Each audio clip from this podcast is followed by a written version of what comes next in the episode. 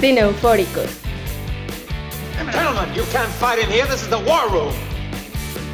Traen para ti lo más relevante del mundo cinematográfico. Take your sticky paws off me, you damn dirty ape! Cine Eufóricos. El gusto por el cine. Frankly, my dear, I don't give a damn. Bienvenidos a un nuevo episodio de Cine Eufóricos Podcast, episodio número 63, con ustedes Carlos Chávez, un servidor Víctor Luna y pues lamentablemente en esta ocasión Karina no pudo acompañarnos. Carlito, ¿qué pasó ahí? ¿Qué pasó, Víctor? Amigos Eufóricos, un gusto estar aquí de vuelta. Pues Karina no, no, no pasó el año. No, no sobrevivió. Yo, yo me pregunto, Víctor, que descanse en paz, Karina. No, no, Dios no. la tenga en su santa gloria. No, no, no, para todos sus fans estará de regreso, esperemos, para el próximo episodio. Para el próximo episodio le, tocó, le tocó vacaciones ahora a ella. Así ¿no? es, así es, pero bueno, Pero, déjame... pero lo que me pregunto más, Víctor, es que ¿cómo le hicimos para sobrevivir un año nuevo, Víctor? Pues- Juntos, aquí. Pues aquí estamos lidiando todavía con el COVID, Carlito, que pues sigue terrible, cada día una nueva cepa, así que el asunto cada vez está más peliagudo. Pero bueno, estamos aquí para hablar de cine. Eh, permíteme comentar a nuestros seguidores en nuestras redes sociales, arroba cineufóricos en Twitter, arroba cineufóricos en Instagram, síganos en Facebook también, búscanos como Carlos Cineufóricos, estamos en Spotify y en iTunes como Cineufóricos Podcast. Y pues bueno, este es nuestro episodio de inicio de año.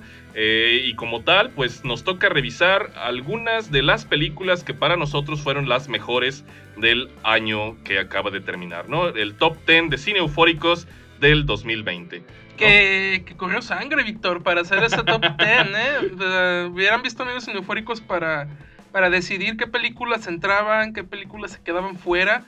Fue, fue un arduo trabajo hacer este top 10 porque aunque no lo parezca y aunque a lo largo del año pasado con toda la situación de la, de la pandemia nos hayamos estado quejando y haya estado los cines cerrados, los estrenos pospuestos, Quieras o no, Víctor, eh, las plataformas digitales pues hicieron un paro y fueron de gran ayuda y, y alcanzamos a ver muy buenas películas. Eh, realmente hubo cintas que quedaron fuera del top, que, pudieron haber estado, bastante interesantes y no estuvieron.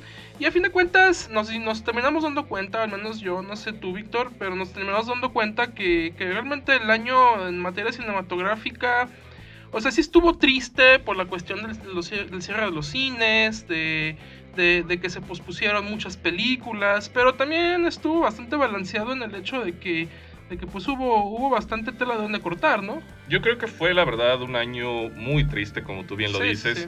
Eh, y sobre todo si dejamos de considerar lo que fueron los estrenos de inicio de año eh, que todavía alcanzaron a colarse en la temporada de premios y sobre todo pues en los premios de la academia, ¿no? Hablamos de, por ejemplo, películas como 1917 o Mujercitas, ¿no? Que fueron películas que, que eh, Retrato de una mujer en llamas, no sé, películas que, nombres que estuvieron por ahí circulando todavía en la temporada de premios a inicio de año y que fueron pues en un periodo de prepandemia todavía y luego vino todo este todo este periodo la verdad de sequía no en, en relación con los cines eh, cines cerrados y hasta que después eh, Tenet trató de resucitar un poquito la, cartelera pero pues para no ahondar más ni spoilear más este esta lista pues qué te parece si si arrancamos con nuestra, nuestra selección, que más que nada tiene que ver con un gusto particular de aquí del crew, del equipo de Cineufóricos. Tomamos en cuenta la opinión de Karina, tu opinión, mi opinión,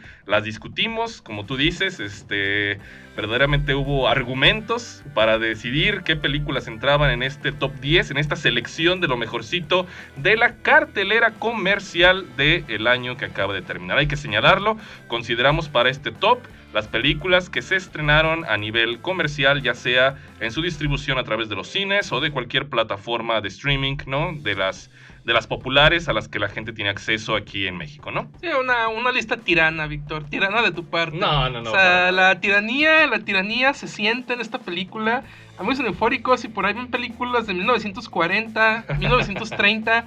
No pudimos hacer entender a Víctor que era un top 10, un top 10 del 2020, pero pues Víctor y su, y su voz no puede ser eh, hecha a un lado. pero sí, no, es una, es una lista interesante. Eh, quiero yo pensar, para la, la audiencia, porque hay, hay, hay varias películas de Netflix, hay varias. Entonces quiero pensar que es un top que la mayoría de las películas la gente ya las ha visto, pero también hay por ahí varias películas que hasta siendo de Netflix puede que la gente las haya pasado bastante por alto. Por ahí está la sorpresa de que algunas eh, las acaban de poner en Netflix. Por ejemplo, hay un por ahí un documental que, que sorpresivamente llegó a Netflix. Una gran oportunidad para que la gente la vea. Y, y que, y que yo entré a la plataforma todavía ayer y antier y los días que he estado entrando, en ningún momento la vi en el top 10 de, de lo más visto.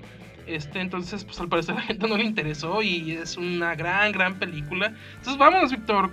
Sí, iremos. Y, y también decir que hubo bastantes películas que yo creo que dejamos fuera, ¿no? De el top 10, precisamente porque nuestra. Nuestra no, no llena- no nos llenaron el ojo lo suficiente, aunque fueron películas reconocidas, aunque fueron películas multipremiadas. O sea, al final no, no alcanzaron a entrar en este top 10. Entonces es, es una selección verdaderamente exquisita, yo creo. Nivel cine eufórico, pues Sí, sí, sí, sí, sí. O sea, lo, lo que nuestros fans saben de qué estamos hablando, así que definitivamente es una, es una selección rigurosa, pues. Entonces, ¿qué te parece si arrancamos? Rigurosa, rigurosa también con lo que hay, con lo que tuvimos. Claro, también, claro, ¿verdad? claro. O sea, porque eh, pues, sí, o sea, no, no es un año Tarantino, güey, no es un año Scorsese, güey, no es un año donde haya habido, bueno, tenemos la nueva película de Fincher, que la verdad muy interesante.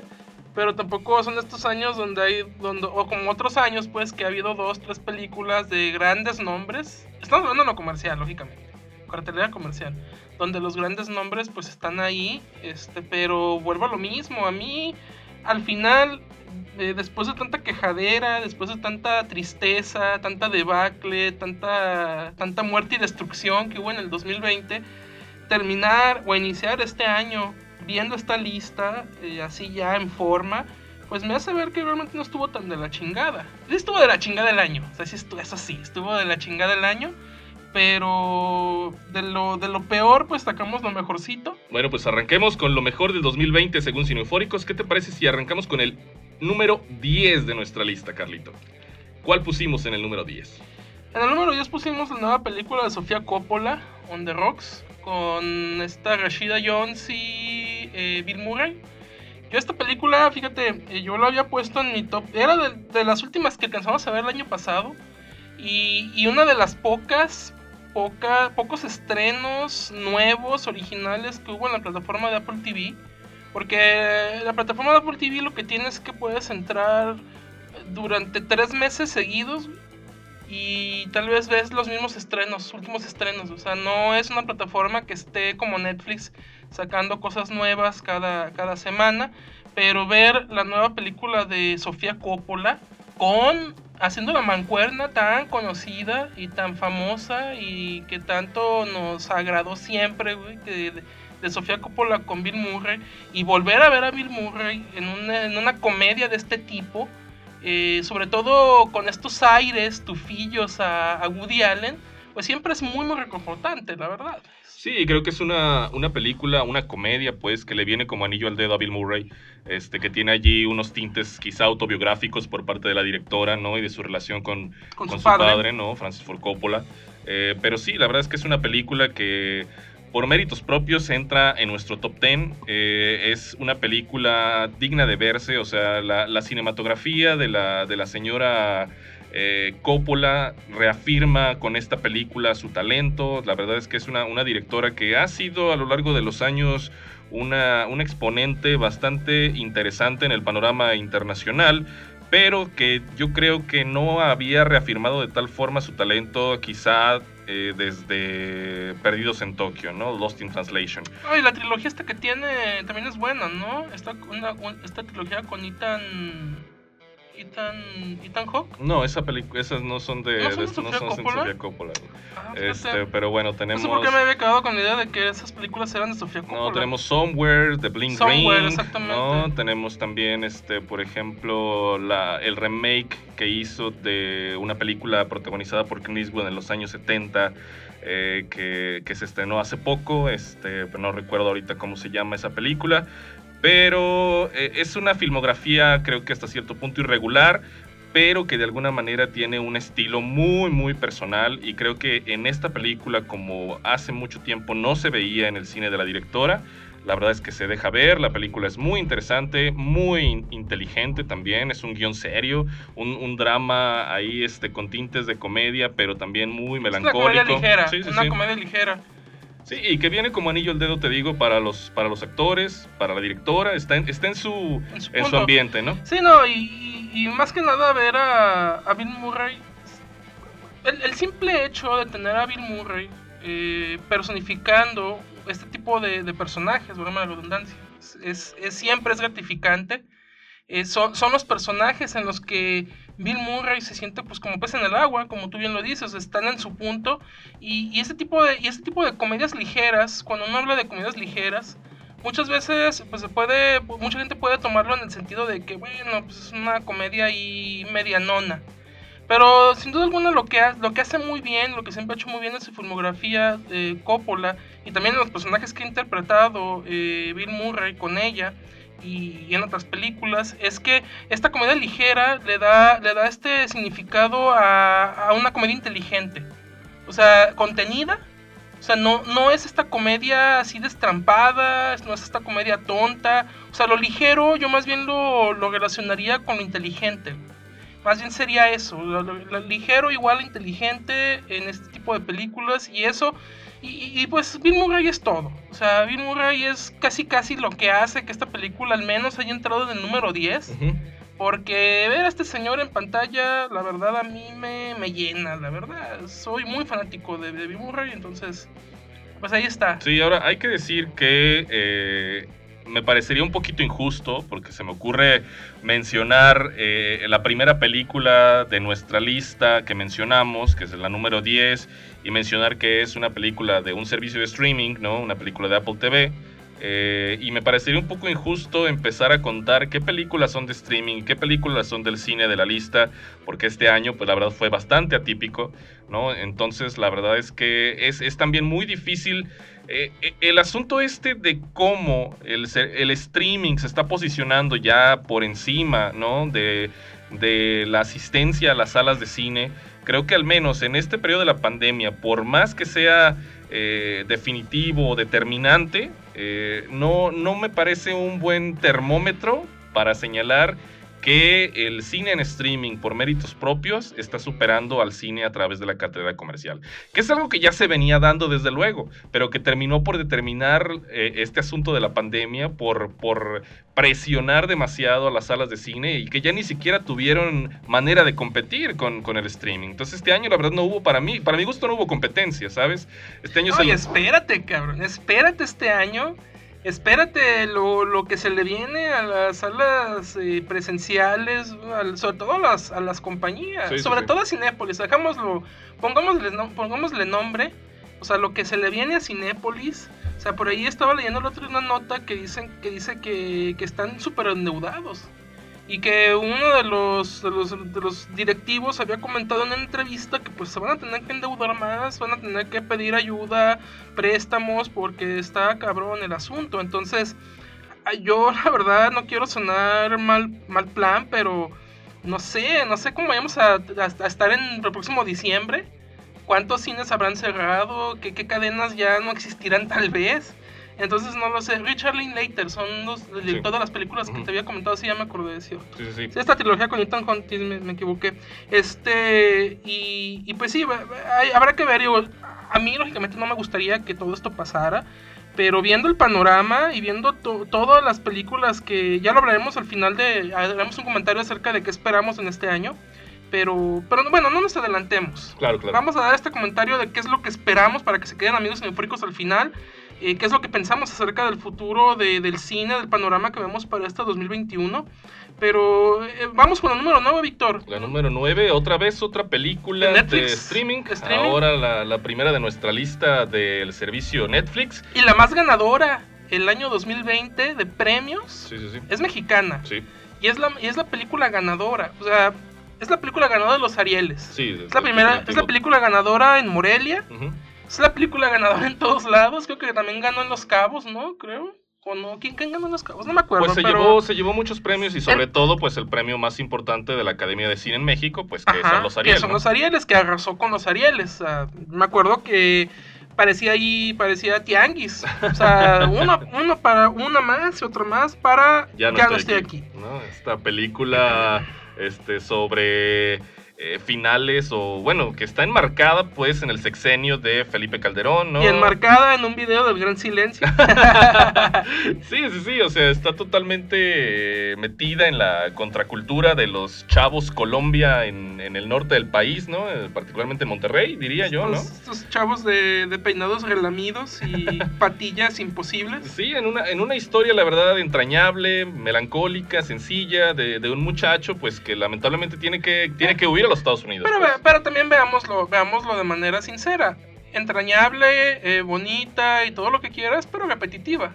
Esta historia la hemos visto un resto de veces en el cine mexicano, la verdad. Claro, claro, Sobre pero- todo en el cine mexicano contemporáneo. Pero creo lo- que, creo que aquí mexicano. precisamente, y por qué la metemos no solo por los premios, sino porque Sí. a final de cuentas la Es película efectiva. es brillante. En el Exactamente. sentido de este contexto que utiliza para contar una historia tantas veces vista, ¿no? O sea, definitivamente el elemento de la música en esta película, de las cumbias rebajadas, ¿no? Que bailan estos chavos colombianos con K, ¿no? O sea, definitivamente es lo que le da el, el toque especial a esta película, ¿no?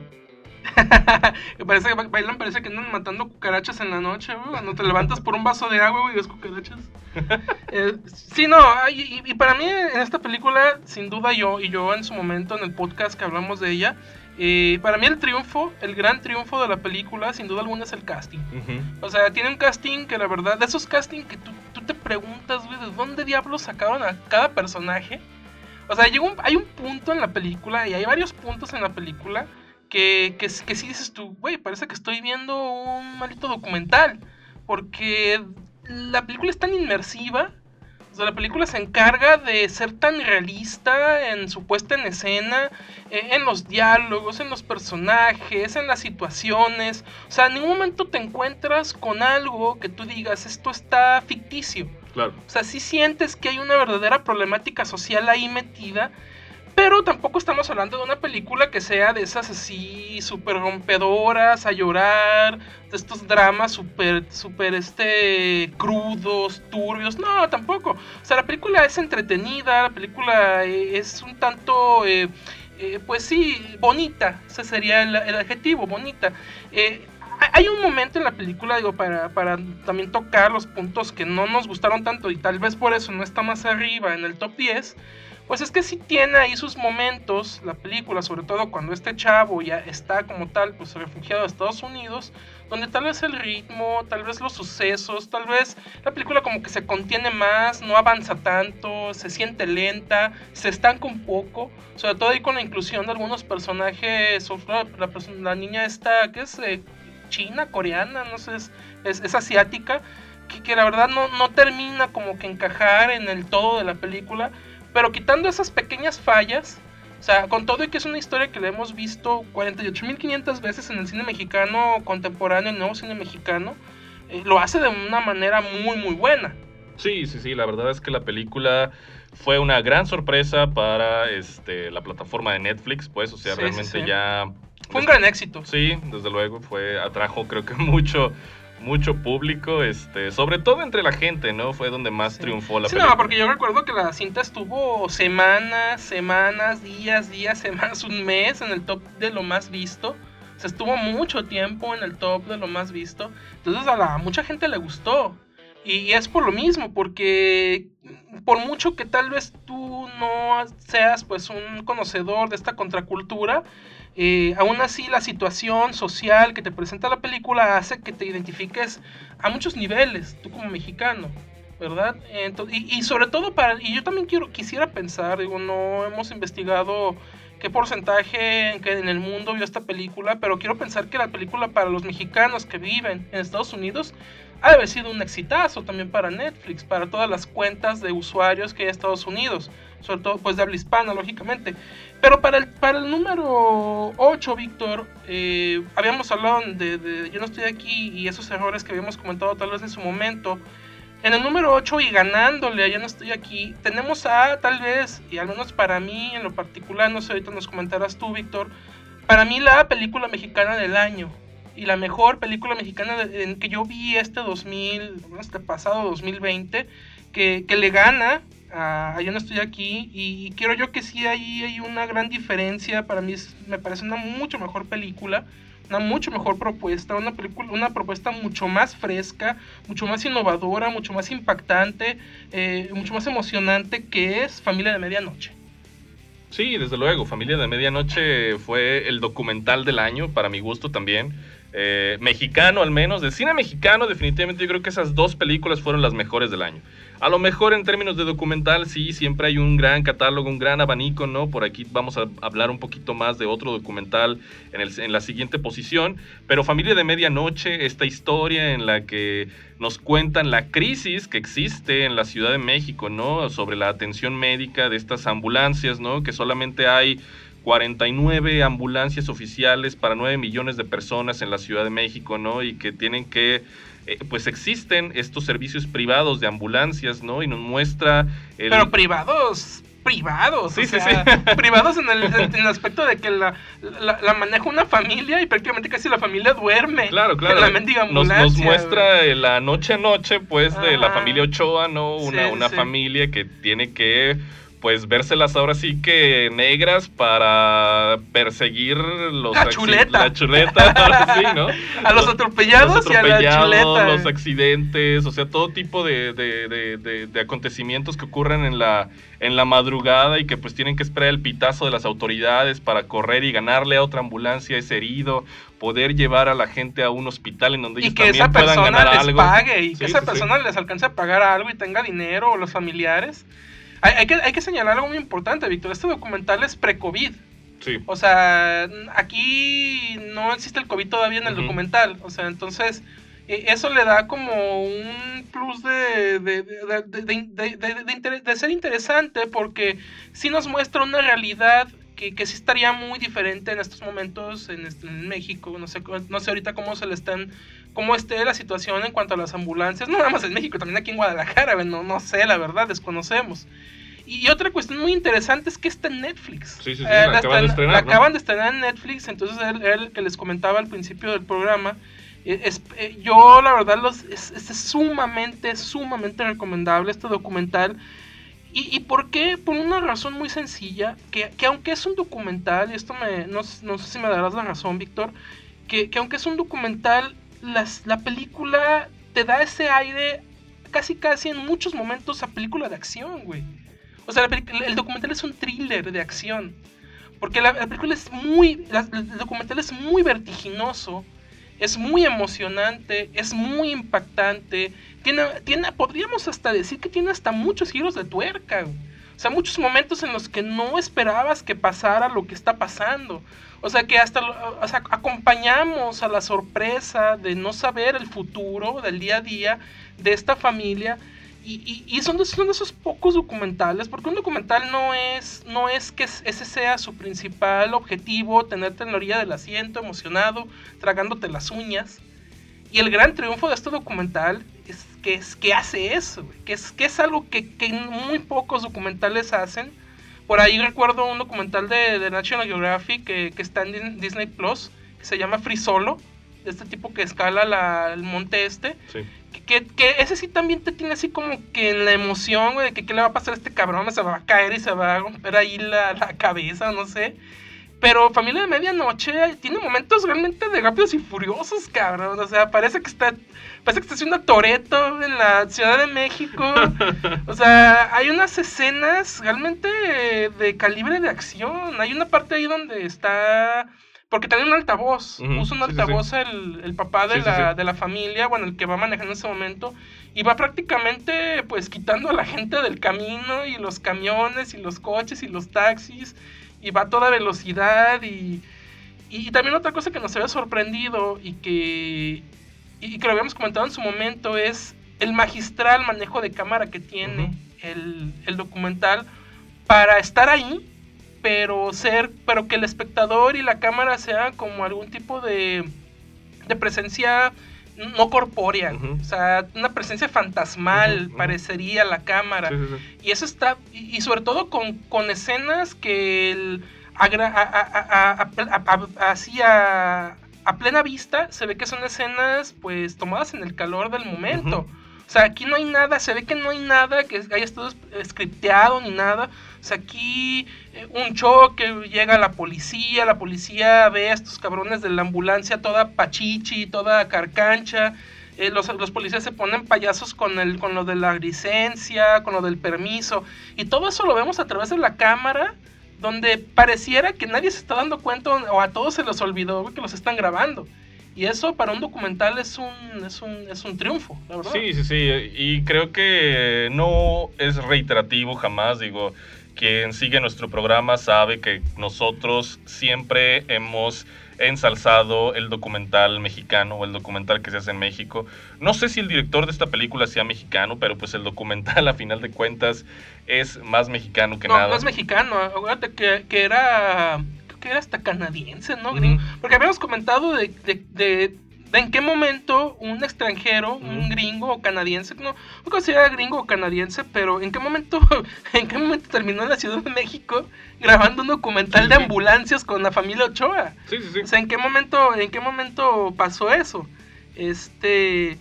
Y como tú dices, Víctor, pues el documental, eh, aquí se ve en esta lista, nuestro gusto por el documental, porque en el lugar número 7, Aguanta, hay un, hay un, ver. hay un, hay un asunto aquí también que este, yo creo que eh, son dos películas mexicanas que estamos de acuerdo, tú y yo, son las mejores que se estrenaron en el año definitivamente. Ajá. Una en Netflix directamente y otra que, que alcanzamos a ver en el cine, sí. ¿no? Familia de Medianoche, que ahora ya está en Netflix. Pero no sé si en un año habitual estas películas habrían entrado. Al menos yo creo que Familia de Medianoche sí nos gustó muchísimo como para estar en el top 10. No, Familia de Medianoche es un peliculón. Pero no sé si ya no estoy aquí hubiera alcanzado a estar en el top 10. No sé si On The Rocks hubiera alcanzado a estar en el top 10.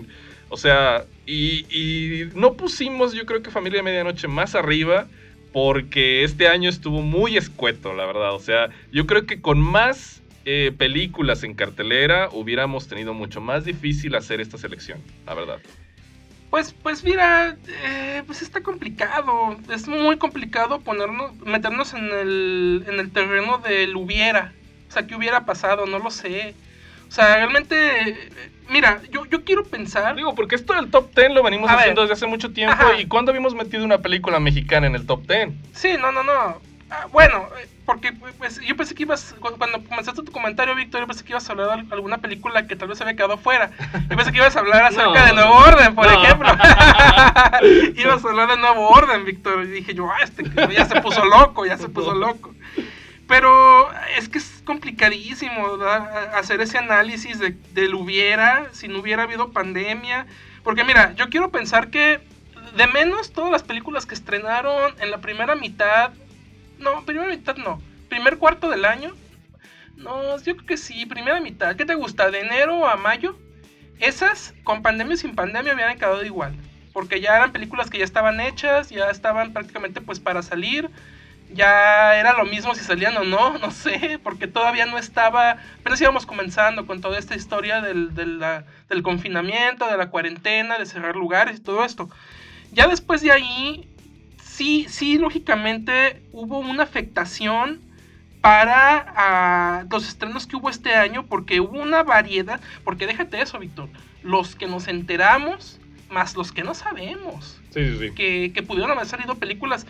Debe, de haber, imagínate. debe, de haber, un- debe de haber un chingo de Imagínate películas. que se hubiera estrenado Dunas. Imagínate que se hubiera estrenado Bond, Bond, ¿no? Imagínate que se hubiera estrenado la que esperábamos de Spielberg, la que esperábamos Ajá. de Scott, ¿no? O sea, todas esas películas, ¿no? la de.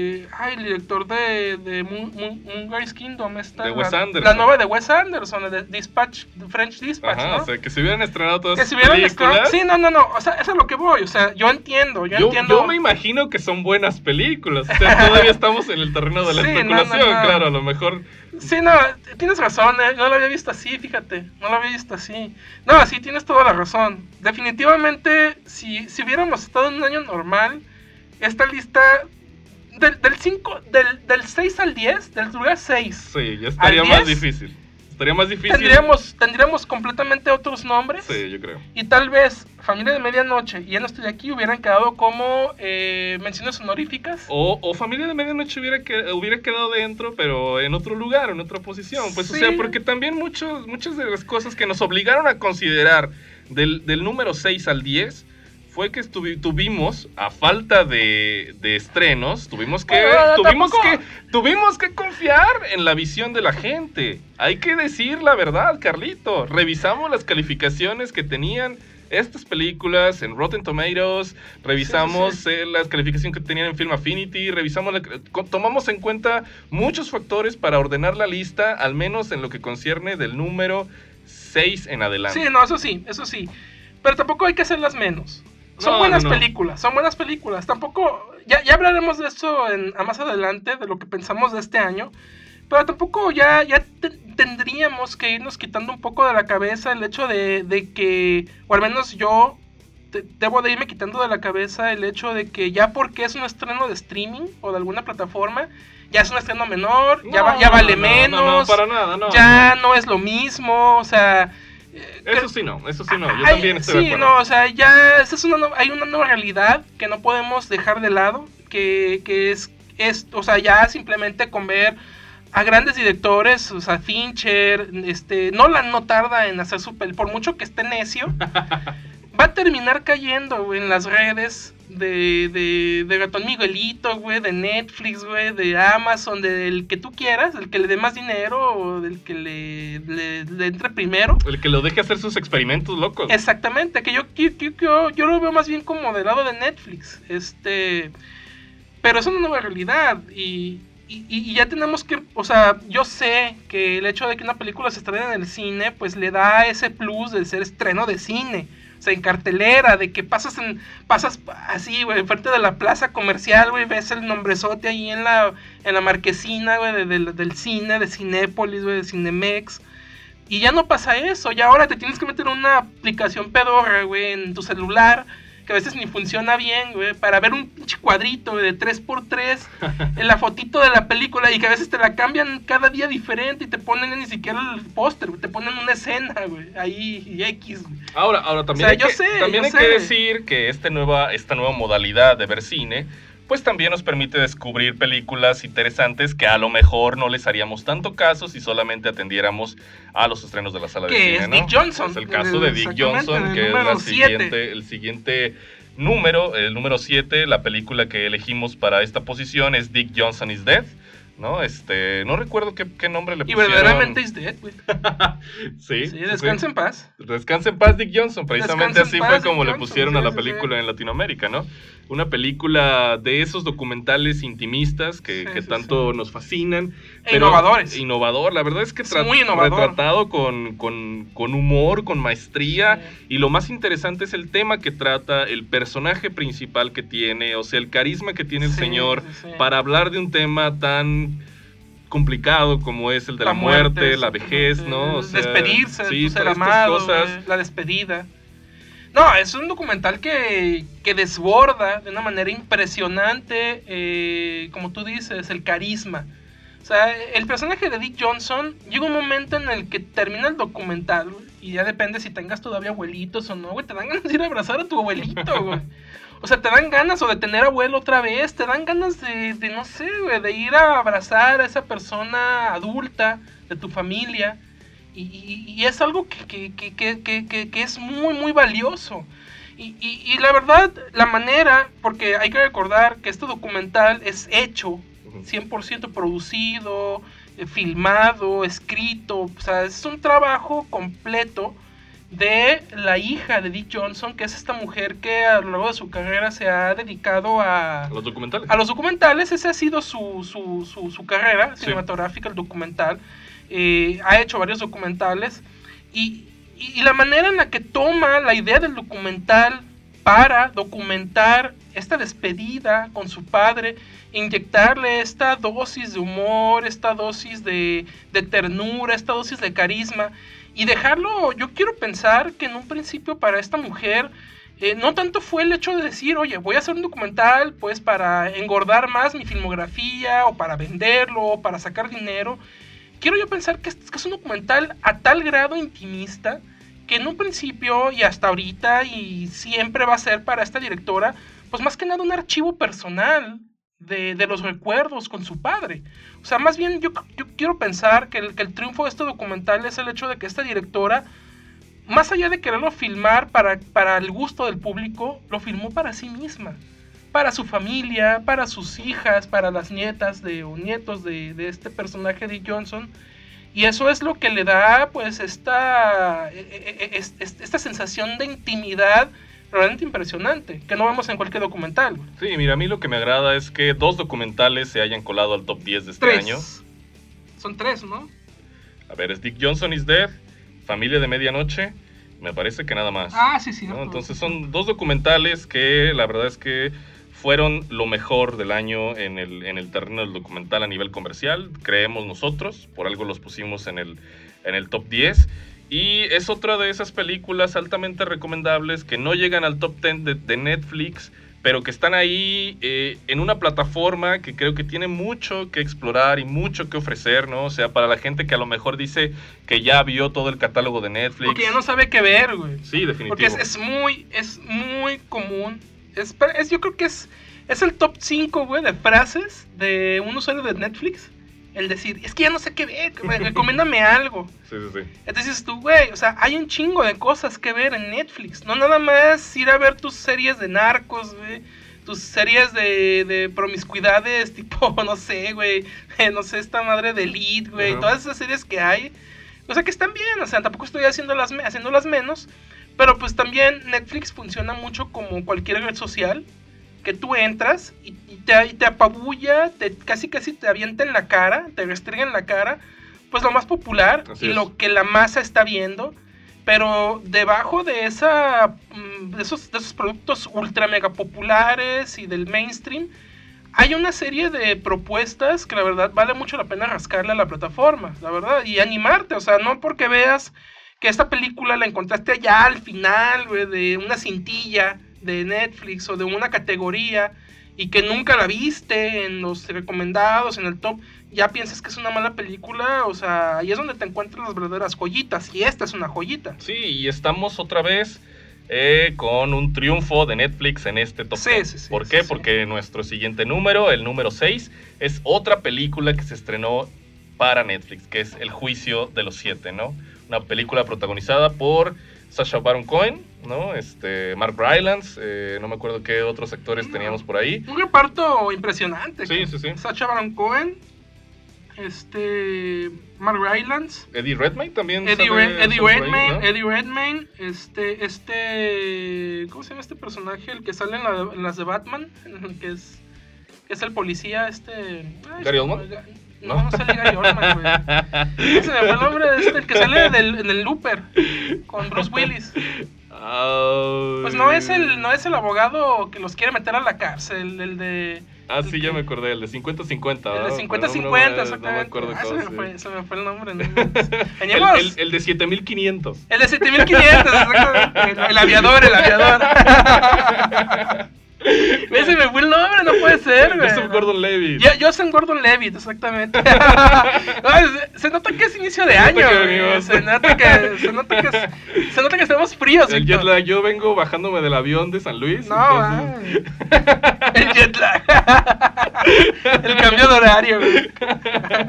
¿Qué, qué, qué opinión te da, Víctor? Los 7 de Chicago. Ah, Los Siete de Chicago. Una película, la verdad, este, con un guion de Aaron Sorkin, eh, dirigida por Aaron Sorkin, ¿no? Una película de un director o de un creador, pues, que ya sabemos su agilidad con los diálogos, ni, ni mandado a hacer para él un trabajo como este. La verdad es que tomar un asunto de un caso tan famoso eh, acontecido en los Estados Unidos, un asunto de un juicio, ¿no? Contra siete individuos, ¿no? Que de alguna manera están luchando en favor de las libertades civiles. Pues la verdad es que es una película vertiginosa, inteligente, como ya lo hemos Mordaz. visto en otras películas, mordaz, usa el humor de una manera muy, muy humor curiosa. muy- sí, sí, sí. Sí, sí, sí, muy... Sí, sobre todo el triunfo de Aaron Sorkin en, en su... Porque esto es, un- esto es una película de guion. Sí. ¿Por qué es Aaron Sorkin? Porque es su especialidad. Porque ya, lo, ya conocemos su trabajo, más que nada con Fincher. y, y sabemos, sabemos que cu- cuál es, cuál es el, el- el- el estilo que tiene este guionista que ahora dirige esta película y se nota completamente en la, en la cinta, como tú dices, es una temática que en, que en manos de cualquier otro director eh, o guionista tal vez hubiera caído más en el ámbito del drama, como tal, de, de este drama eh, legal, Ujú. o sea, el drama legal. Pues esta, esta película un tanto más eh, dura, más oscura, más turbia, güey.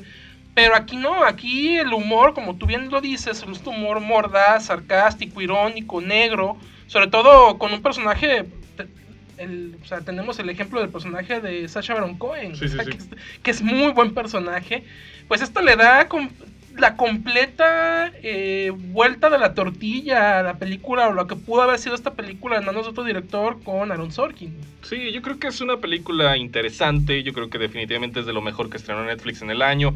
Quizá no es una película, para mi gusto, a lo mejor que, que busque tanto como ser profunda o aleccionar o a lo mejor habla de un capítulo en la historia de los Estados Unidos, pero no de manera tan... eh, no, no se toma tan en serio, ¿sabes? Eso, eso no sé si pueda ser tomado como un pro o como un contra. Sí, pasa mucho, pasa, pasa, pa- es muy parecido a lo que pasó, por ejemplo, con Green Book. O sea, que toca, que toca un tema muy delicado en la historia de Estados Unidos, pero tampoco se lo toma tan en serio. Sí, sí, sí. O sea, porque, porque es lo que te digo, o sea, en manos de otro director esta historia tal vez hubiera caído mucho en el hecho de tratar de ser mucho más seria, lo cual tal vez lo hubiera restado, tal vez lo hubiera, tal vez lo hubiera sumado en otros aspectos, Sí, sí, sí. no lo sabemos, pero lo hubiera restado lo, lo que hace encantadora y lo que hace entretenida y divertida esta película, que es el ritmo, los personajes, las situaciones, el humor. Eh, al ser una película legal, o sea, de un juicio, eh, el ritmo que tiene es muy bueno. Sí. O sea, es, es, es- es notable, es de remarcar el, el ritmo que tiene para hacer una película que gran parte de la misma se desarrolla pues prácticamente dentro de una... Creo que Frank, de- Frank Langella es el, el, el, el es el ¿no? juez, Frank Langella es el juez. interpretación... muy- o sea, es un juez, güey, que te dan ganas de entrar a la pantalla y sopapearlo, güey, al viejito, güey, decirle, cállese, órale. Dice, es una película que, que sin duda alguna Aaron Sorkin se tomó su tiempo para escribir cada uno de los personajes. O sea, no es, no es de estos guiones donde el, guionista dice, ok, tengo esta fila de 10 actores súper renombrados, y tengo estos pinches 10 personajes genéricos, pues ya chingo madre, tú, tú este, tú este, tú este. Se nota que cada uno de los personajes, Aaron Sorkin, ya tenía, ya sabía qué, qué actor lo iba a eh, interpretar. Y sí se nota que lo pulió y lo trabajó exactamente para ese actor. y eso es algo que, que solamente un guionista como Aaron Sorkin y su experiencia pues lo, lo pueden hacer. Recomendadísima, pues, allí está también en Netflix, eh, El Juicio de los Siete. Y pues ahora sí entramos a... Top 5, Víctor. Top five. 5. Ahora sí, aquí, las, aquí ya... Porque eso, eso fue un tema cuando hicimos este top. Que, que sabíamos... Aquí, amigos eufóricos, vamos a contarles un poco de cómo estuvo la situación. Este top 5 era inamovible. O sea, esta, esta sí o sí. Sí, Son, es más, pudimos haber hecho este programa de un top 5. de un top 5 con estas 5 películas y las otras 5 que acabamos de mencionar Dejarlas ahí como dejarlas ahí menciones como menciones si hubiera quedado bien. Sí. Porque hay un, hay un mar, un verdadero mar, un sesgo in- inmenso entre el número 5, güey, y el número 6. O sea, ese top 5 está... O sea, es, es, es lo que salvó el año, güey. Es lo que nos trajo un poco de felicidad, güey, en este, en este pinche año Claro, feo, güey, que fue el claro. 2020. Y pues, pues échale, Víctor, con el número 5 de este top 5. Pues mira, el número 5 lo dejamos. Y, y ya aquí la verdad es que ya lo dejamos a su consideración, pues. O sea, porque la verdad, las 5 nos parecieron grandes películas. Si cualquiera pudo haber estado en el primer lugar. Cualquiera pudo haber estado en el número 1, Exactamente, definitivamente. Yo creo que definitivamente. aquí atendimos más al gusto personal de Víctor. Este. de la tiranía y la opresión, güey. Eso sí es, es verdadero, ¿eh? Tú lo acomodaste. No, no, no, no. Tú lo acomodaste, No, Víctor. no, tú no, no dijiste. nada. tú dijiste, cállense. Karina, cállate. Carlos, cállate. Yo, yo aquí mando. Sabiendo- Yo aquí soy el tirano. Sabiendo que las cinco películas son, son dignas de estar en el número uno, como tú ya lo dijiste. Pero bueno, el caso es que en el número 5 pusimos Uncut Gems, la película, la nueva película, la última de los hermanos Abdi, protagonizada por Adam Sandler, ¿no? Una película sobre un adicto al juego, ¿no? Estrenada también en la plataforma de Netflix. Y que lamentablemente no le dio su nominación a Adam Sandler como mejor actor. Una lástima porque definitivamente es la mejor Sí, actuación de su carrera, ¿no? güey, se lo merecía. Eh, Adam Sandler, esta película está impresionante, güey. Está breath, breathtaking, como dicen, güey. Está... Se te quita el aliento, güey. Y, y- y no puedes creer, o sea, no, no, no tiene cabida en tu mente ver una actuación de este calibre, güey, de un cabrón que se le ha pasado toda su carrera, güey, toda su filmografía, o sea, haciendo puro, pura comedia pal, pal perro, Ya, ya- ya no digamos el Halloween de Scooby, que pudo No, haber entrado en el top no 10 de lo más horrible del año. No, sí, o sea, la verdad es la, la interpretación de su carrera. Sí. Y déjate eso, porque pues también podríamos decir, bueno, es la de su carrera, pero pues también no ha tenido tampoco mucho de No, dónde no, no, comparar. eh, El asunto es que la película es redonda. es redonda, O exactamente. sea, la verdad es que eh, ustedes entran a, a Netflix, obviamente, y checan esta película que se estrenó a principios de año en la plataforma.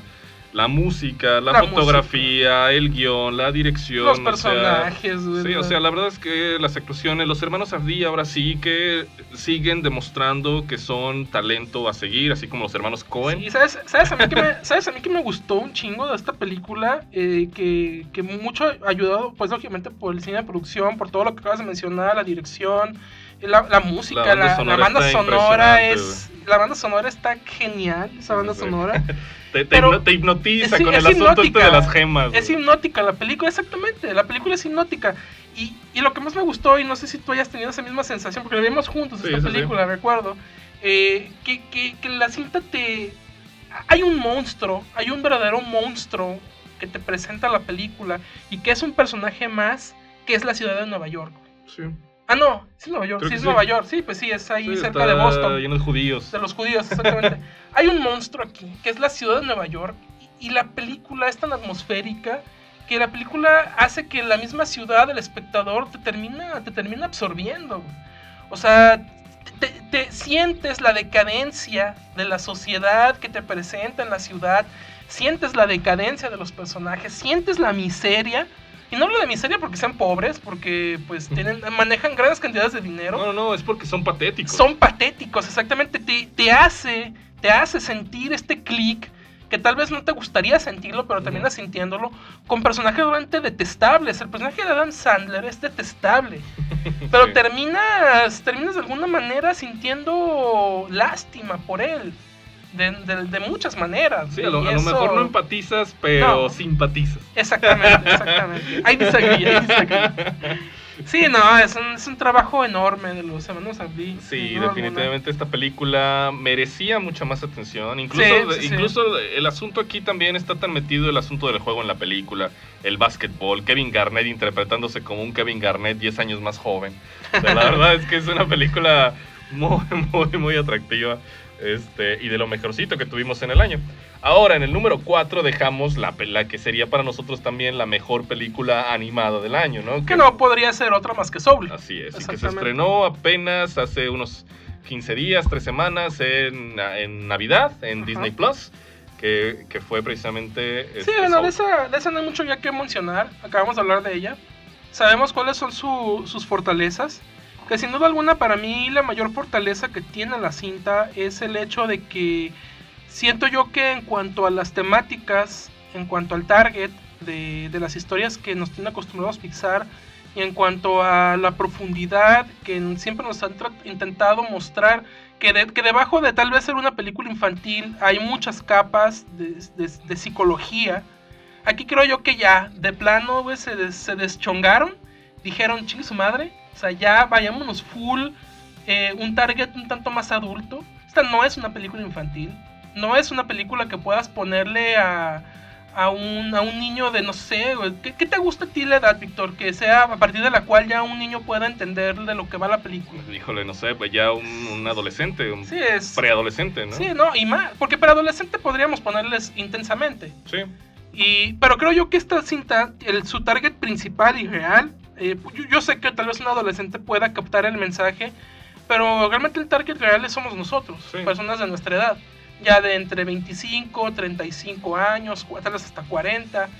Pero eso le da pues una frescura a la filmografía de Pixar porque quieras o no, esta película de Soul ya está en una posición, en una cajita, aparte de todas las demás. Sí, desde O sea, este- este- esta película de Soul ya es una cosa aparte. O sea, no sabemos qué vaya a hacer después Di- Disney Pixar, qué, qué propuestas tenga, si vayan a seguir con esta línea. No creo, creo- quiero yo pensar que seguirán sacando sus películas infantiles con mucha carga emocional, psicológica y lo que narrativa, pero ya también más orientadas al público infantil, porque también, seamos sinceros, y yo te lo pregunto, y tal vez es una pregunta que no te había hecho, Víctor, eh, tú, tú ves para. Tú, tú ves, tú ves yendo ahorita, no sé, a un Liverpool o a una juguetería y, y ves, y ves merchandise de esta película en una juguetería. La verdad es que... Es, complicado, se- ¿no? se- es complicado porque sabemos que Disney, Pixar, o sea. Hacen sus personajes no nada más para presentarlos en las películas, los hacen para vender un chingo de cosas. Es un chingo de mochilas, un chingo de monitos, un chingo de juguetes, de, de playeras, de lo que quieras. Pero esta es una película que se sale tanto del molde de lo que normalmente nos tienen acostumbrados Pixar, que yo no veo yendo a la juguetería y viendo el peluche de- del músico este, O de los monitos o, o de azules. los monitos azules de las almas, o de 22, por ejemplo. Yo no veo un niño pidiéndole a su papá, cómprame 22 de peluche, papá. No, no, o no. quiero mi lonchera de 22 No, no creo. quiero mi playera de No. 22, o sea, no, o sea, y esto hace, y esto, solamente por esto, hace que esta cinta pues sea algo completamente aparte. Y la otra cosa que es impresionante en la cinta es que, no sé cómo le hacen, son, es brujería, Víctor, esto es de Satanás, esto es del diablo. La, cómo se, cómo película tras película eh, ponen el, el listón todavía más alto en cuestiones de animación.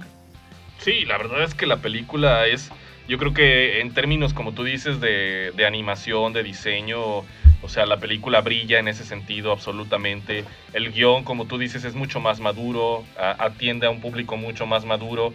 No sé si esto sea un pro o un contra para la compañía, pero a final de cuentas, la verdad es que es una, una apuesta muy arriesgada, fue muy arriesgada porque no, no pueden dejar de atender a todo su público, pues, o sea, a final de cuentas la película, al ser de, al ser una película animada, debe atraer también a los niños, o sea, los va a atraer a final de cuentas, ¿no? Y, pero aquí, como en otras películas, también tenemos contenido para los más adultos. Ahora, aquí, como tú dices, la balanza se inclina más para los mayores. Ahí es donde yo no sé si termine por satisfacer en términos narrativos, en términos de historia. Eso ya depende de cada espectador, ¿no? Nosotros aquí consideramos eso precisamente, que la película es una película ambiciosa, que su narrativa, su historia, sus referencias, es una película completa, es una película que trató de crear un, un mundo, un mundo que permitiera ver eh, el más allá, de entenderlo de una manera de una manera curiosa, de una manera, de una perspectiva, desde una perspectiva interesante, como siempre son las películas de Pixar, como tú lo dijiste, con intensamente trataban de hacernos entrar a la mente de un preadolescente, ¿no? Con todas sus, sus crisis existenciales o lo que sea. Y aquí ahora estamos en la crisis de los 30, ¿no? Con un, con un músico que busca recuperar, si no su inspiración, sí recuperar Sus su- sueños. sus sueños, ¿no? Lograrlos, alcanzar sus objetivos en la vida, por así decirlo, ¿no?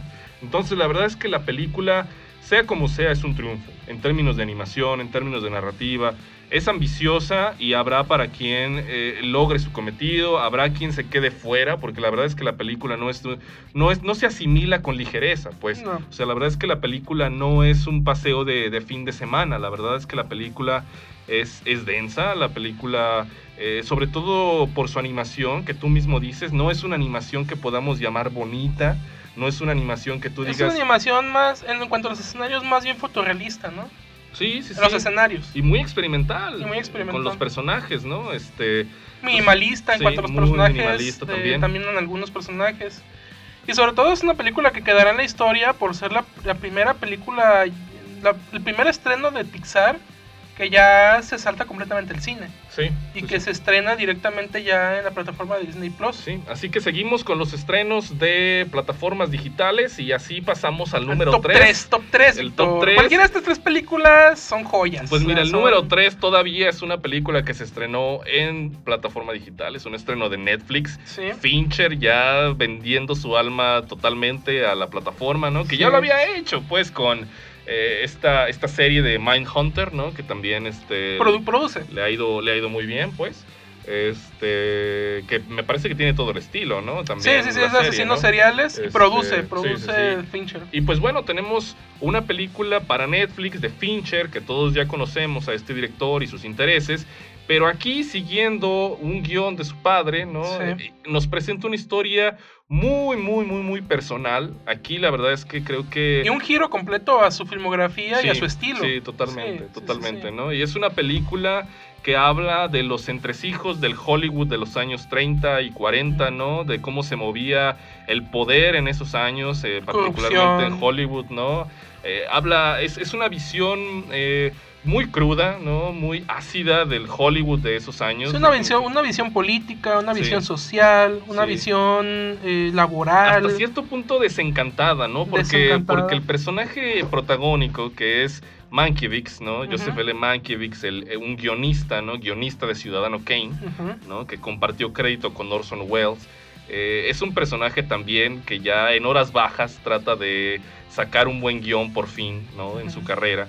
Y, y en estas horas bajas... Pero que también tiene ideales. Claro, claro. Tiene sus ideales. Exacto, Ajá. exacto, ¿no? Es un personaje con ideales, pero que estos ideales lo han llevado hasta cierto punto a la ruina, pues, Sí, o sea, sí. pero él está Por- contento por- en la ruina. estar- pero eh, eh, lo llevan a la ruina porque sus ideales son un tanto eh, independentistas, eh, revolucionarios, un tanto eh, contestatarios. O sea, son ideales que, que, que están en contra de la maquinaria del Hollywood de los 30 que era una maquinaria donde pues la pirámide de poder estaba sumamente marcada Por y nadie se podía exactamente y nadie se podía salir de esa pirámide Así es. y era un panorama desalentador para el artista. O sea, Así para, eh, para esa persona artista. Artista en todo el sentido de la palabra.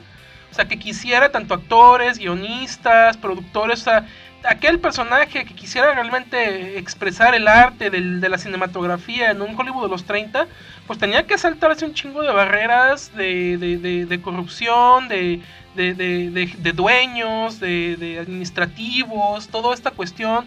O sea, te, te muestran cómo era el teje y maneje oscuro, este, pues sí, desalentador. O sea, la fábrica de sueños no era tan bonita Así como es. pues, muchos pensarían que era. Esa- ese es el problema. Sí, y ahora tenemos a Fincher apostando, y esa es una de las cosas más encomiables de Netflix. Porque a final de cuentas sí tú encuentras un montón de productos desechables, comerciales, ultra populacheros, ¿no?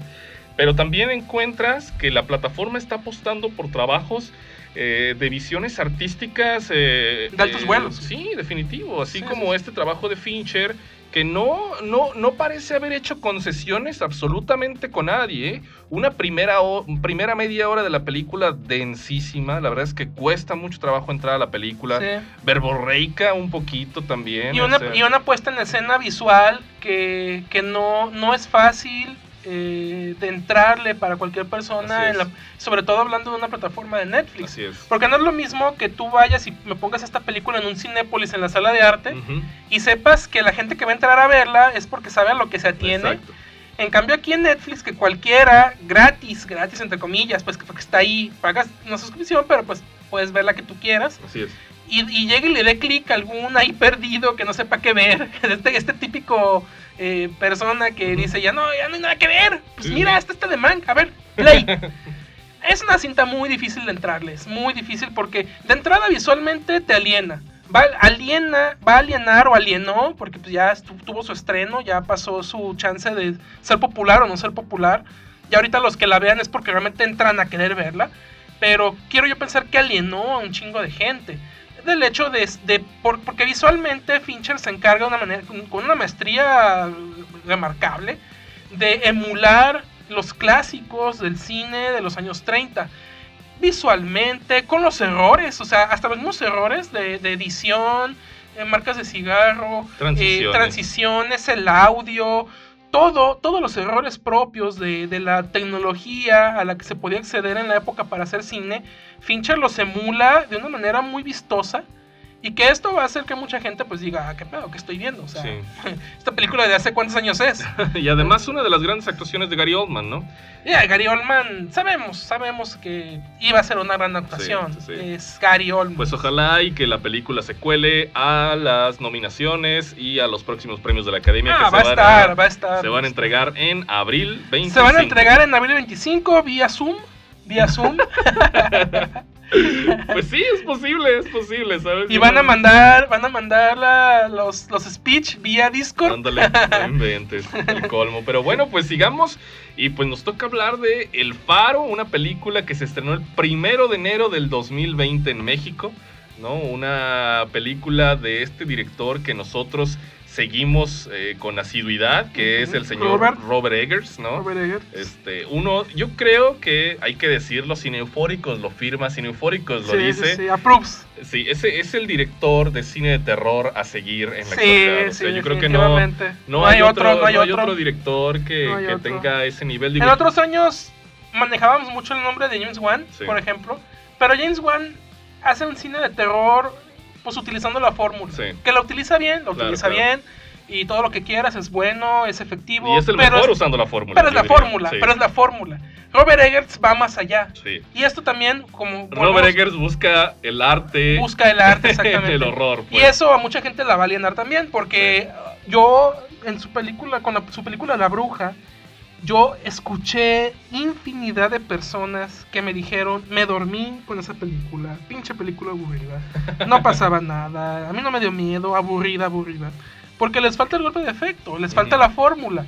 O sea, no, no, no, no, no están dispuestos a dejarse envolver en una atmósfera, que es, que es lo que intenta hacer y lo hace de una muy buena manera Sí. la bruja.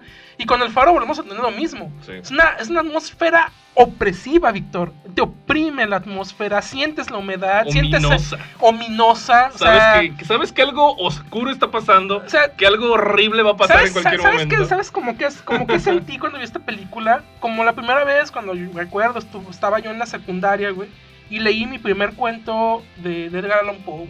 Así me sentí, güey. O cuando leí mi primer, mi primer cuento corto, mi primera novela corta de Lovecraft. Así me sentí, güey. Como esa ominosidad, como esos, e- ese ambiente, güey. Como ese lugar oscuro, siniestro, donde tal vez no hay nada sobrenatural. Pero aún Al así sientes, sí lo parece, ¿no? pero aún sí, así sí. sientes que hay algo ominoso que está ahí en el ambiente, oprimiendo a todos los personajes y oprimiéndote a ti.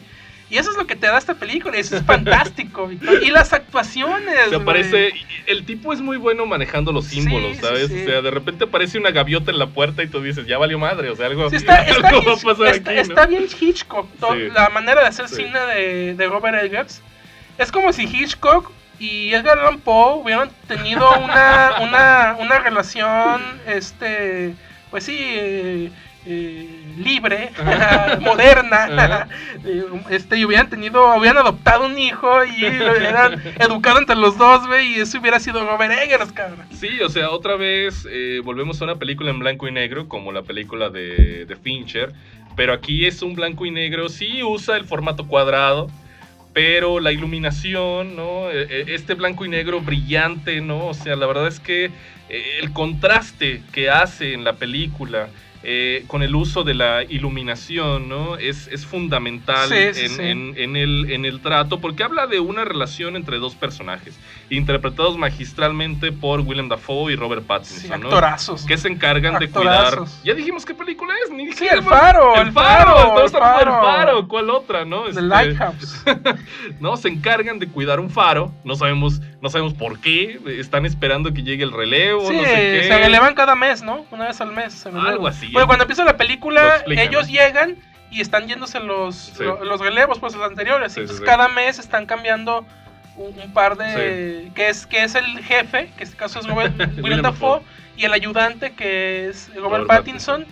Pero sí, como tú dices, y luego también sabes que me, que me llama mucho la atención en cuanto a cómo Robert Eggers eh, evoca una manera de hacer cine oscuro, ominoso, de terror, hasta de monstruos tal vez, de una época hasta silente.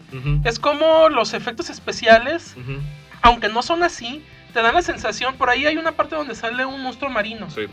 Se siente esta sensación como de stop motion, no sé si la sentiste, como esto, como que el, el ente o el efecto especial está filmado como a, un, a cuadros diferentes. O sea, la película a veces está a 24 cuadros y el lente está a unos 20 cuadros, 18 cuadros. Entonces eso hace que le dé esta sensación como de, de bajo presupuesto, de la época, de poco, de poca de no tener pues todavía en esa época la, la- la- el adelanto tecnológico para mostrar monstruos que se que se, que, que se desarrollaran de una manera más fluida en Claro, pero, pantalla. pero se vuelve más inquietante. Pero eso lo hace más inquietante, Sí, exactamente. ¿no? Eso lo hace más Y inquietante. el- yo creo que sobre todo hay que destacar el duelo de actuaciones, ¿no? O sea, definitivamente el guion está maravillosamente escrito. Es un guion que realmente se vuelve. O sea, te, te, te hace involucrarte en lo que está pasando, aunque hablen con un lenguaje inglés del siglo XIX, o sea, con todas estas palabras extrañas que usa sobre todo el personaje de Dafoe, ¿no? Con estos monólogos eh, Sí, sí, sí. interminables. Es una película prodigiosa, la verdad. Una de las más brillantes del año, de la década, si quieren. Ya Sí, pónganla ahí. La verdad es que es una grandiosa película. Y pues el número uno, Pues el número uno, ¿cuál más? Pues ¿cuál más? Víctor? La. Salvadora. La película de la que estuvimos hablando la mitad del año, que decíamos, ya se va a estrenar, de la que, ya me tuviste, la que me tuviste harto, cabrón. Ya, ¿cómo ya chingabas? el próximo, ya el próximo mes se estrena, ahora sí se va a estrenar y la estuvieron posponiendo y llegó la pandemia y no se estrenó el día que el director quería. Ni el día que después pensamos, güey, ni... Tuvo, ¿qué? ¿Te gustó? Unos tres atrasos tuvo Sí, la película, sí. sí. tuvo varios. Hasta que por fin, por fin tuvimos la apertura de los cines y la Momentánea, cabrón. momentánea. Bueno, todavía siguen abiertos aquí en Guadalajara. Sí, sí. Aquí en Guadalajara. Y la resurrección de las salas de cine, que no, no, no estamos hablando de nuevo orden. estamos hablando de la última película de Christopher Nolan, Tenet, ¿no? Tenet. Una película de espías. Más que nada es eso, es una película de espías, así de simple. Sí, de siempre, sí. ¿no? Es un, un villano que quiere acabar con Sí, el mundo sí, sí, sí, y sí, sí. dos agentes que se van a encargar de evitarlo, ¿no? Pero, pero, aquí la jiribilla viene, pues, en el, en el efecto Nolan. Así es. O sea, el, el- el- el elemento Nolan es. que toma una historia, pues, común y corriente, Sí. de villanos contra Héroes. eh, héroes, eh, inteligencia, este, detectives, una historia muy a la Bond, Sí. muy, muy a la Bond, pero aderezada, este, eh, chingo de plastas de mermelada de Nolan. o sea, si, si Nolan fuera una mermelada, güey, o sea, es como, es como si, co- haz cuenta como si Nolan fuera gel para cabello, güey. Y agarras así una pala, güey, de gel, güey, acá la...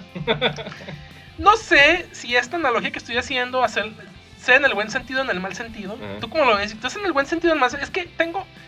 Hay sentimientos Acepto. encontrados. Es que es, que es complicado, mira.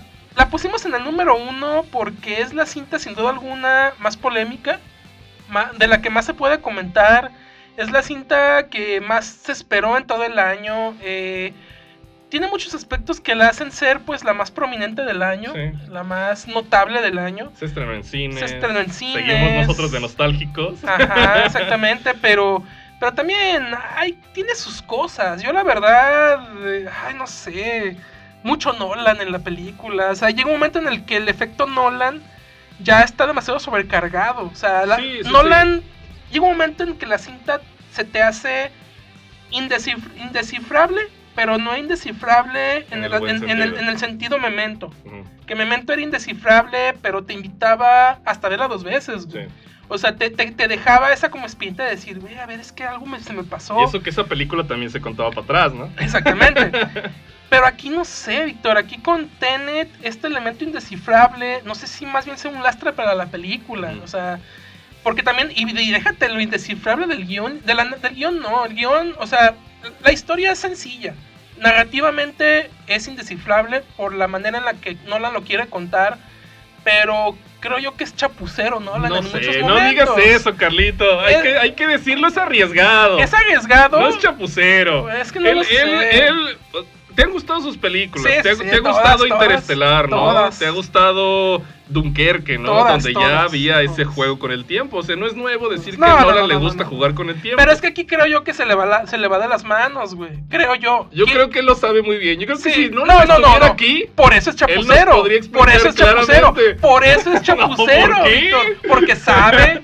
O sea, no es- esto no es algo que de repente Nolan ya después viéndola dijo, haya dicho, ay, güey, no manches, me estoy dando cuenta que sí me pasé de lanza. pero tú estarías diciendo que le salió lo mal. sabe, lo sabe. No, no, no, no, no, no, no, no, no, no, no, no. Para él le salió bien. Y él sabía lo que quería y la película es lo que quería, lo que quiere. Y la- yo estoy seguro que el Nolan está 100% eh, satisfecho con la película. Ajá. Y eso es lo que a mí me hace darle el mote de chapucero porque es, es adrede, o sea, es, es- a propósito, él sabe. O sea, él está plenamente consciente de que te va a, pon- de que te va a pegar un pinche mareadón por dos horas y media la película. La película te marea. Sí. Porque déjate, déjate lo, lo, lo, lo indescifrable del- de la narrativa.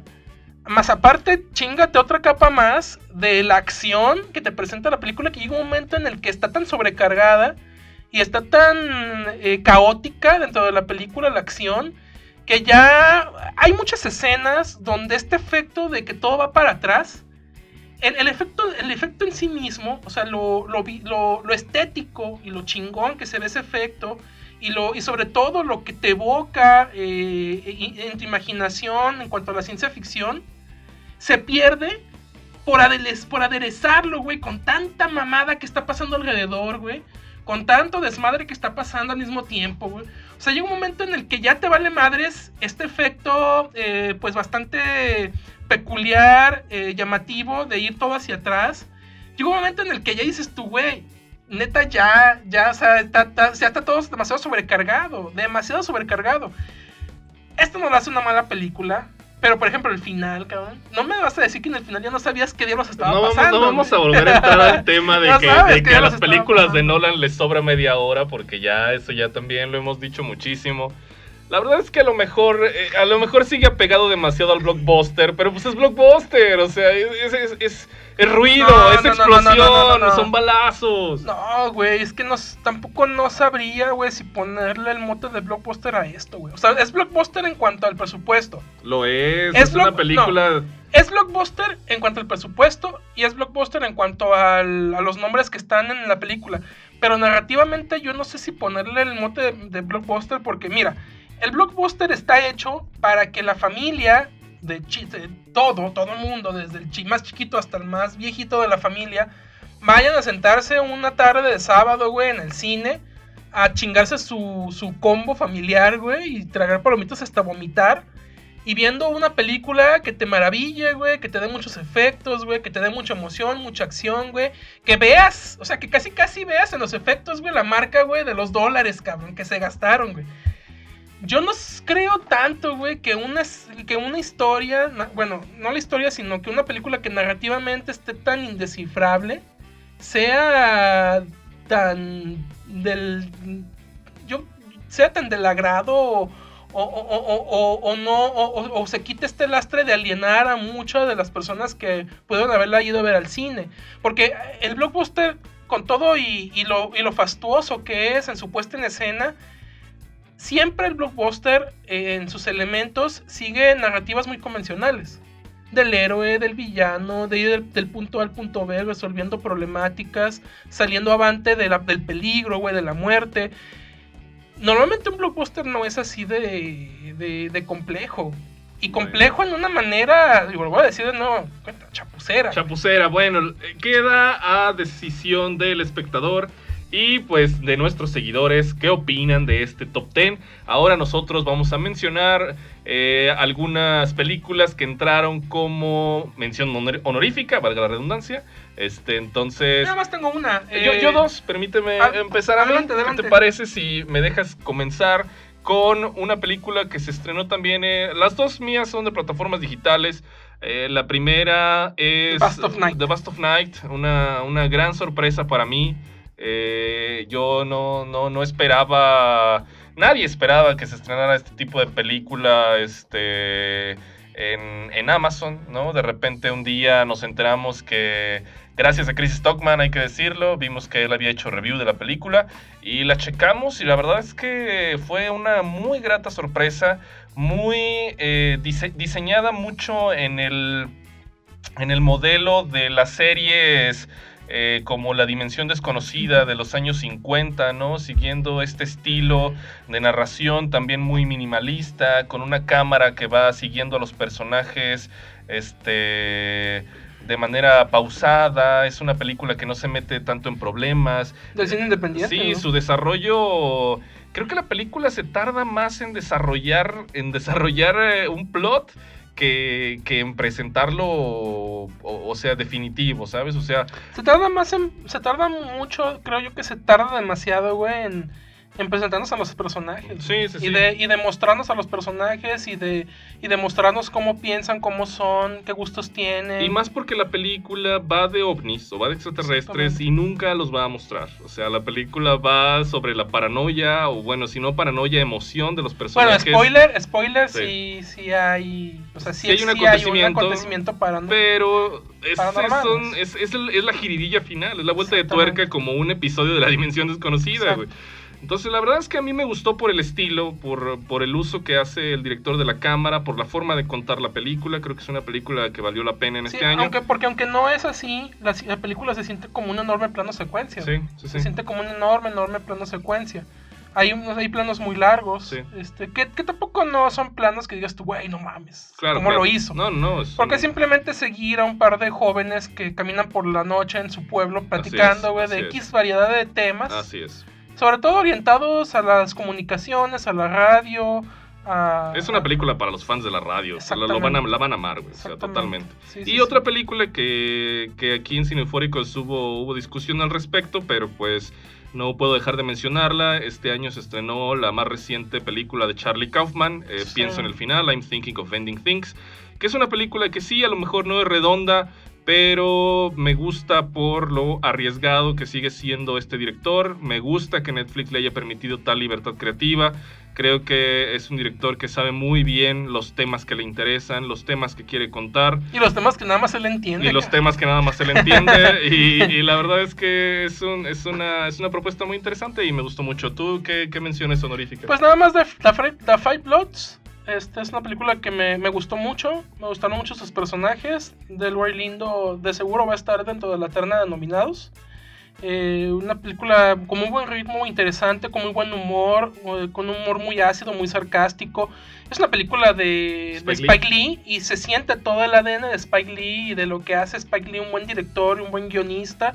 Este, y pues es esa, nada más. Y por ahí tal vez podría, pues no, fíjate, no, no. Creo que todas las demás están dentro de la lista. Perfecto, No, perfecto. no, no, no me viene a la mente alguna otra así, este, Pues ¿cuál es, tu, ¿cuál es tu vaticinio para este 2021, Carlito? muerte, destrucción. No, ¿cómo? No, no, no, este, so- soledad, güey. No, este, no, ¿qué va a pasar con los cines? ¿Qué va a pasar con los estrenos? ¿Qué esperas que, que ocurra este año con los estrenos de la cartelera comercial? Digo, ya Netflix presentó un primer avance de lo que viene este año, eh, bastante cargadito ese, ese avance, aunque la verdad No, y es lo que, viene de Disney. de ahí podemos rescatar dos o tres. Viene mucho, cada semana van a estar estrenando Sí, películas, sí. pero de eso a decir que todas van a ser de calidad, pues la verdad es que lo dudamos muchísimo. Yo hace, yo hace unos dos, tres días eh, ya salió de nuevo la noticia, güey, que van a volver a retrasar Bond, Así es. que es lo más probable. Y que no nada más lo retrasen de nuevo, sino que ya andan bien buscándole plataforma. Qué lástima. Qué Este, lástima, eso sí es una tristeza.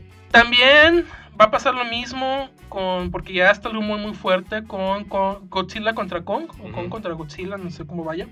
Este también va directo a streaming, lo más seguro. güey. Y yo lo que vatic- vaticino para este 2021 es ya, lamentablemente, y digo lamentablemente porque a mí sí me duele, sí se me hace triste, ya vaticino yo pues la... Tal vez, espero que no la transición completa, pero ya que la transición es eh, la transición eh, se eleve unos 5 o 6 escalones más para ya pues eso una transición completa al streaming total. Eso creo yo que ya es que hay que ser sinceros Víctor el streaming es el futuro. El futuro ya no está en las salas de cine. Las salas de cine lamentablemente a las salas de cine Víctor les va a pasar lo mismo que a los teatros y al y al ámbito del teatro güey eso les va a pasar a los cines. O sea, el teatro es una industria que todavía existe. Es una industria que todavía sigue siendo muy popular en algunos países. Es una industria que todavía sigue siendo muy importante para muchas ciudades, por ejemplo Nueva York. En Nueva York el, el, cin- el teatro es una industria importante todavía. Pero es una industria y es un entretenimiento de nicho. Y es un lugar de, entretenimiento. O sea, el hecho de levantarte un día y decir, hoy voy a ir al teatro, es porque eh, tienes un gusto de nicho. Y no es para todos, y no es que el teatro sea un lugar a donde va toda la gente, todos los fines de semana a esparcirse, güey, a, a, a, a consumir cultura. No. Y lamentablemente, Víctor, nos gusta o no, en eso se van a convertir los cines. Y para que esto pase, lo primero que va a suceder, y, la, y esto no va a que es pura desgracia lo que va a pasar, muchas cadenas van a cerrar. Yo no, no sé de qué manera le puede haber futuro. Primero a cadenas como Cinemark y Cinemex, que son cadenas en comparación con Cinépolis, mucho más pequeñas, con mucho menos presupuesto. Se nota en sus salas, se nota en sus complejos, se nota en todo, en sus precios, en todo, que no son el, el titán enorme que es Cinépolis. Y con Cinépolis, yo quiero yo pensar que hay de dos sopas. O vamos a ver una muerte un tanto más eh, poco a poco, un tanto más por pasos. O vamos a ver una evolución a otro, con otro, que, tome otro rumbo. O sea, que, que, nos sorprenda con, con, algo innovador, con otro rumbo, con, con, algo. Algo tiene que hacer, algo tiene que hacer. Yo la, yo la muerte de Cinemax y Cinemark sí la veo segura, lamentablemente, inminente. Cinépolis, sí, ellos sí tienen tal vez un poco chance de sobrevivir. Si es que encuentran la manera, o un resquicio, o una oportunidad de negocio, o Sí, pero de que van a cerrar salas, van a cerrar salas. Pero van a cerrar salas. O sea, tampoco va a terminar el año con los mismos cines aquí en Guadalajara, por ejemplo, abiertos. No, lo creo. Y este, principalmente porque no tienen películas para exhibir, ¿sabes? Los, estudios están mandando todos sus estrenos. Por eso, es que ese es el punto. Ese es el punto. Che, revisa, revisa todos los estrenos que va a haber en cines, al menos los próximos tres meses, y está muerto. O sea, está muerto. No hay, no hay razón. Ahora imagínate, güey, con la pandemia. Ahora dijeras tú, güey, hay una razón como fue Tenet para arriesgarse, cabrón, a irse a contagiar al cine. Güey, no te vas a ir a arriesgar a contagiarte al cine por ver un churro dominguero, güey, al cine. O por volver a ver Harry Potter. O por ver a ver Ya, eso, eso de que empiecen a estrenar películas viejitas en el cine ya es un muy mal augurio, güey. que eso lo hace Cinemex. Sí. Pero porque volvemos a lo mismo. Cinemex es una cadena que tiene pues otros alcances económicos.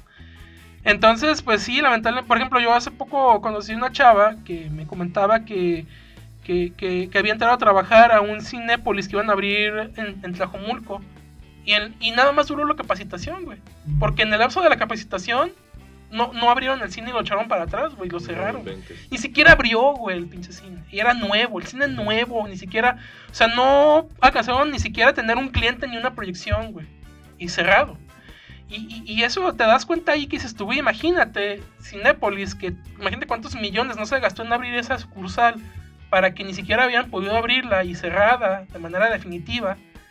Dices tú, está cabrón. Sí, y además está encareciendo como loco, ¿sabes? O sea, ya ir a la sala de cine, si antes eh, una IMAX costaba 90 pesos, ahora eso es lo que cuesta una sala tradicional. Entonces ya la verdad es que ir al cine hoy día no, y, luego, y luego imagínate, imagínate, eh, normalmente todos los que pagan plataformas digitales, todos los que pagan plataformas digitales, no las pagan. Yo, yo diría que te gusta, un 80% de las personas no las pagan ellas solas. O sea, no es que yo contrate los 260 pesos que cuesta Netflix y nada más los pague yo. Es muy poca la gente que hace eso. Normalmente lo que hace la gente es que entre toda la familia, o entre un grupo de amigos, o en el trabajo, o en el, su círculo cercano, se dividen el gasto.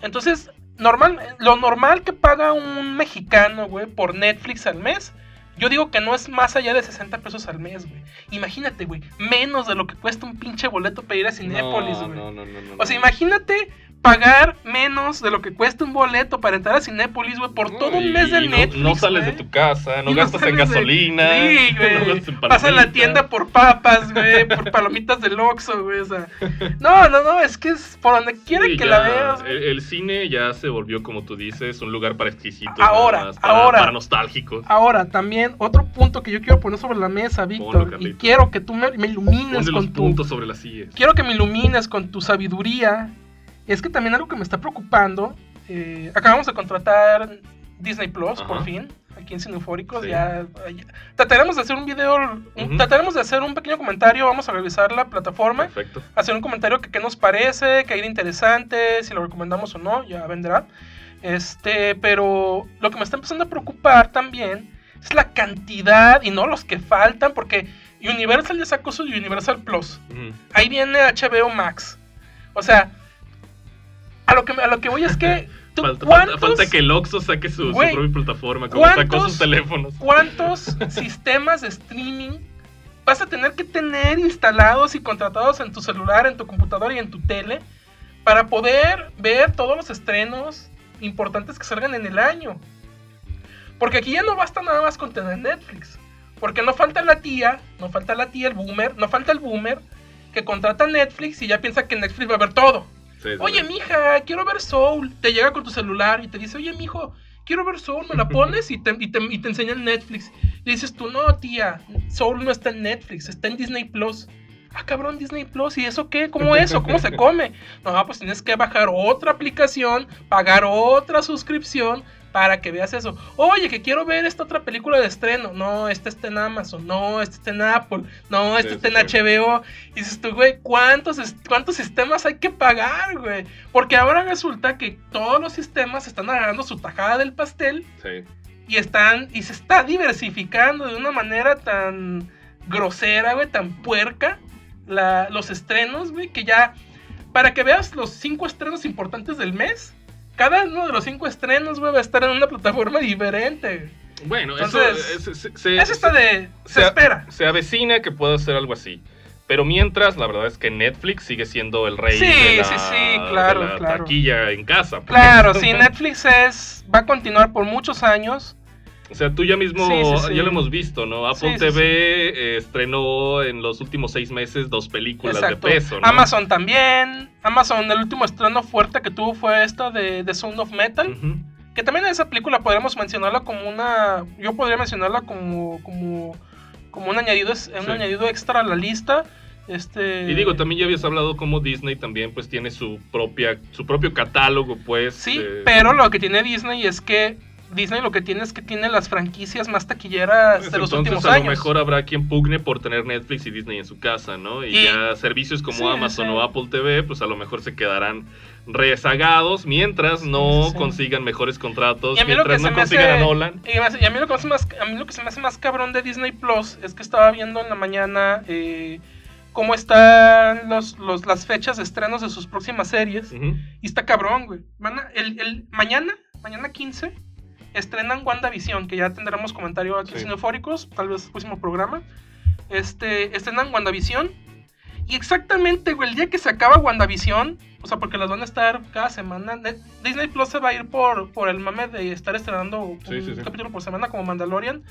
Y exactamente cuando acaba WandaVision, empieza, güey, la de Winter Soldier y, y, y en cuanto se acaba Winter Soldier, güey, ponen otra. Y en cuanto se acaba otra, Sí, sí, y sí. así, cabrón, y te van a tener agarrado de los huevos, güey. Así, güey, agarrado de, de, de- de allí, güey.